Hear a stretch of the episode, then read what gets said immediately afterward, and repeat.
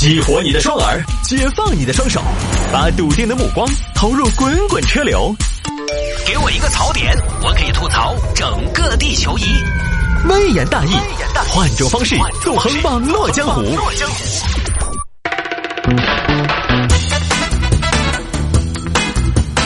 欢迎各位继续回到今天的微言大义。刚才说到这个暴食症啊，有听众朋友说把牙齿拔了，是不是就解决这个问题？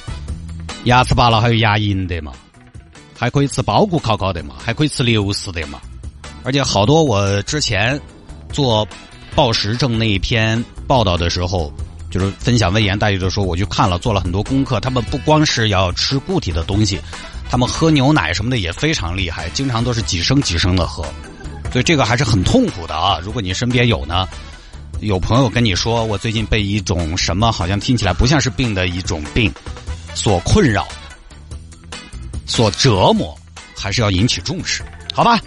有听众朋友说摆一下这个，玩密室逃脱被要求脱衣服喝酒，女玩家怒了，这是耍流氓。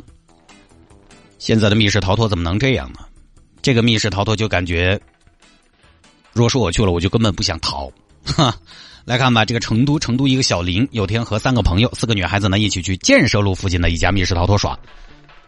美女耍点啥子？有什么呀，老板？我们有恐怖型的咒怨山村老师闪灵生化危机啊，这也太可怕了吧！当然也有比较轻松的搞笑趣味型的，耍不耍嘛？行啊，就搞笑趣味的就好啊。好，四个女生就进去玩了。这个密室里面呢，有一个工作人员在扮演 NPC。就玩游戏的朋友，你都知道他是干嘛的？他呢，就是就相当于传奇啊，就是传奇那个网络游戏啊，中间站在那儿提供线索，买点布匹啊什么的。现在的密室逃脱已经进化到有真人 NPC 了，他能提供线索，或者说跟你交换一些东西。接下来啊，就到了跟真人 NPC 交换道具、换线索的环节了。找我换线索。一条项链，一条线索，一个手镯换一个线索，啊！可是，可是我们都只有一条手链和一个手镯，我们只能换两个线索。接下来的解密可是需要三条线索哎！哈哈哈哈哈哈哈哈哈哈哈哈哈！如果你们的手势不够。也可以用衣物来换取线索，衣物哪里来的衣物呢？你们身上的衣服呀！啊啊！可是那如果这样，三条线索，那我们还需要啊？还需要一件衣服？可是，可是我们几个妹子都是穿的单衣啊！这我可不管。首饰不够，衣服来凑；衣服不够，就凭本事去找首饰去吧。哎呦，你个死太监，你还有点 BT 啊啊！那姐妹们怎么办？我是没有办法脱，我里面都没有啦。我也没有办法呀，我今天里边穿的维多利亚的秘密啊。哎，菊花，你这个衣服你穿了两件，要不你来？我。我这个不得行，我这个不是两件，我这是个假两件啊！那怎么办，牡丹？呃，我我觉得是这样，我们应该选一个，就是就是他可以脱脱了又不吃亏的这种。好，牡丹，我懂你的意思了。脱了又不吃亏，那我是三十六 D，我肯定亏啊！你们呢？呃，我觉得还是菊花吧，菊花相对来说显得营养不是那么的丰富啊。我啊，菊花，为了通关加油哦！哎，对了，那边不是还有古装道具吗？你换上古装的服装吗？哎呀，好嘛好嘛，来你们给我折一下嘛。好，这边去脱掉只剩里边的衣服，然后穿上古装。衣服也给你了，NPC，我们可以走了吗？不行，怎么还不行呢？第三个线索分上下两级，也就是说，第三个线索我们只能给你们一半。那那你还要干嘛？哼，二十一世纪什么最贵？信息最贵。要不，这个姑娘你再脱一件里面的衣服给我。里面的衣服？哪里面？请问你是什么 A P C 啊？你是西门大官人吗？太过分了！你把我们当什么？我们是来玩游戏的，这也是游戏呀。那这样吧，你们一人表演一段才艺，一个人表演一个才艺，我就放你们过去。才才艺，才艺可以。牡丹，你有什么才艺？呃，我给大家唱个歌吧。大白菜、鸡毛菜、油麦菜、通心菜、绿的菜、白的菜，什么草菜什么菜，喜羊羊、美羊羊、懒羊羊、沸羊羊。呼呼，好了好了好了，别唱了，恶心死我了。下一个，菊花，快上。呃，我啊，我来一段朗诵嘛。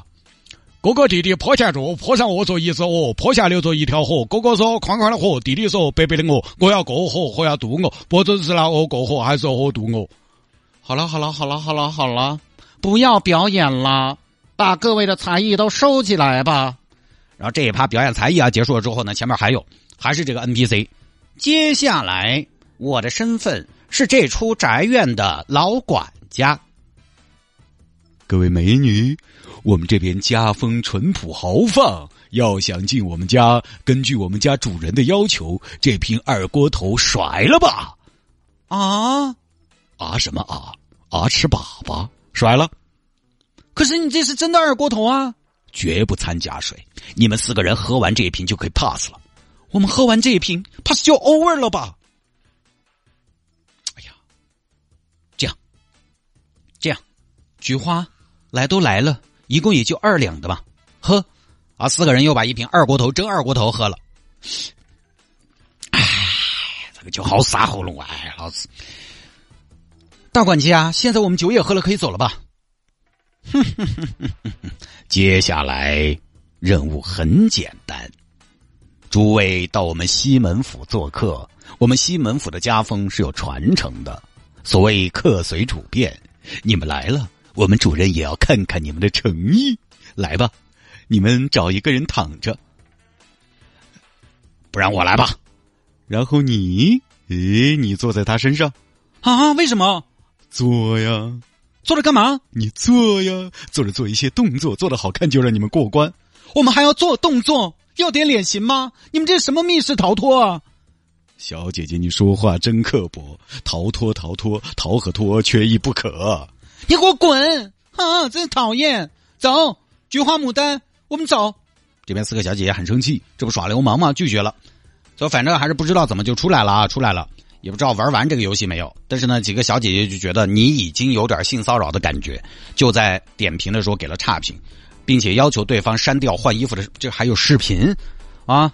但是对方呢，除了退还费用，并没有回应删除差评的事儿，呃，删除视频的事儿。而反过来这边呢，媒体又去采访了店长呢，是这么说的：“哎呀，误会误会，谢记者，脱衣服是因为需要玩家换古装衣服，是 NPC 和玩家沟通不到位导致的。但是这边 NPC 说的。”这就是很正常的流程啊！有些玩家玩得开嘛，他会给我们不会强求的。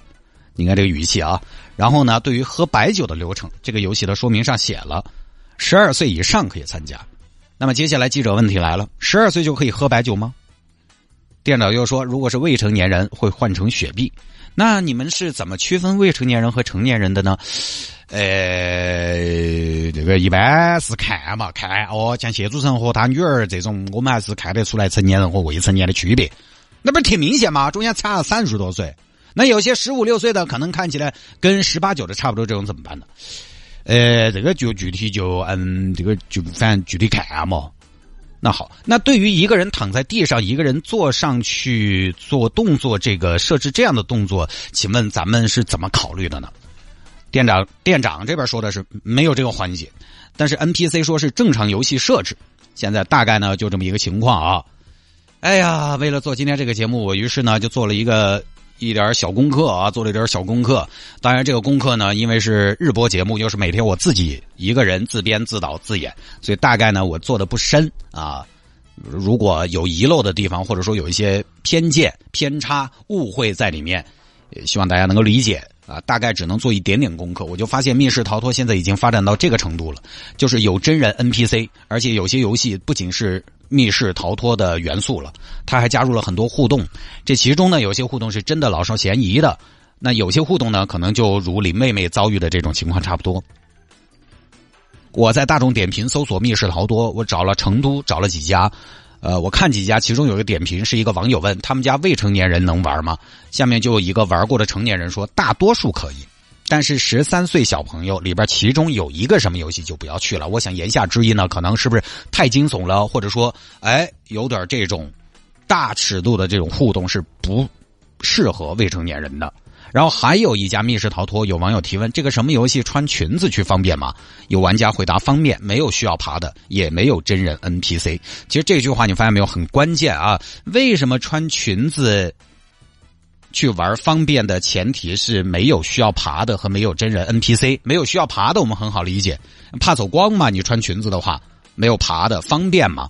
但是没有真人 NPC 是怎么回事呢？这句其实很关键，这就说明是有真人 NPC 的密室逃脱，可能有的是不是存在一些相对不是适合所有人群的互动，或者说大尺度的互动？在今天我在早上看新闻的时候，我看到了中消协总结的。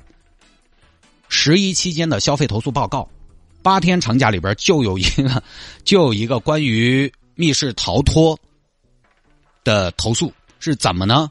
真人 NPC 去电玩家，也不知道拿着警棍还是什么东西，反正放电的东西去电玩家，为了增加游戏的真实，干嘛去电？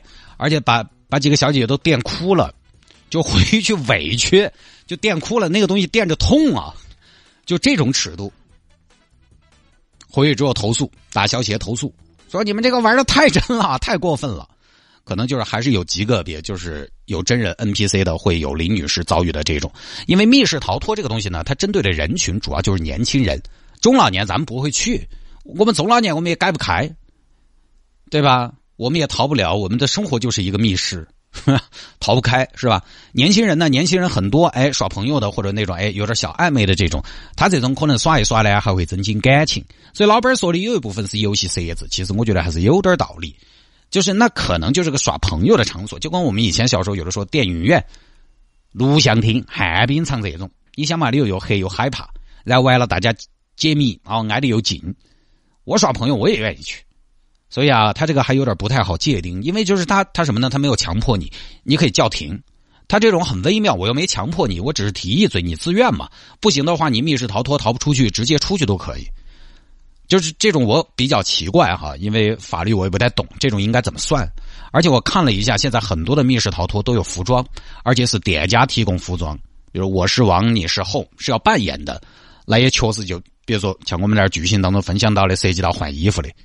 所以这个就是我比较疑惑的是，到底用啥子措施能规范这种游戏的尺度？以及如果说这是一种我们需要警惕的现象，那有关部门要予以处罚和纠正，那应该用哪条哪款？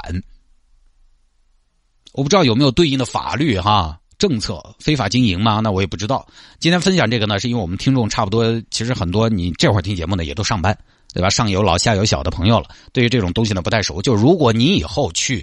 玩密室逃脱，至少还是要问清楚每个游戏它的剧情啊，然后选对地方。第一呢，是怕你遇到这种大尺度乱真的；第二呢，有些密室逃脱是恐怖路线的，你身体不好的话，有点心脏病说不清楚。以前有个案例吓到住院的，它就不是一个合家欢的娱乐休闲项目。说白了，我耍过的，它真的就是鱼龙混杂。刚开始有了密室逃脱，租个套二就在弄密室逃脱了。我好多年在金华万达耍过一次，好多年前。那什么密室？那就是一个标间，那就是一个房间，后面一个应该是厨房的地方，放了一个假尸体。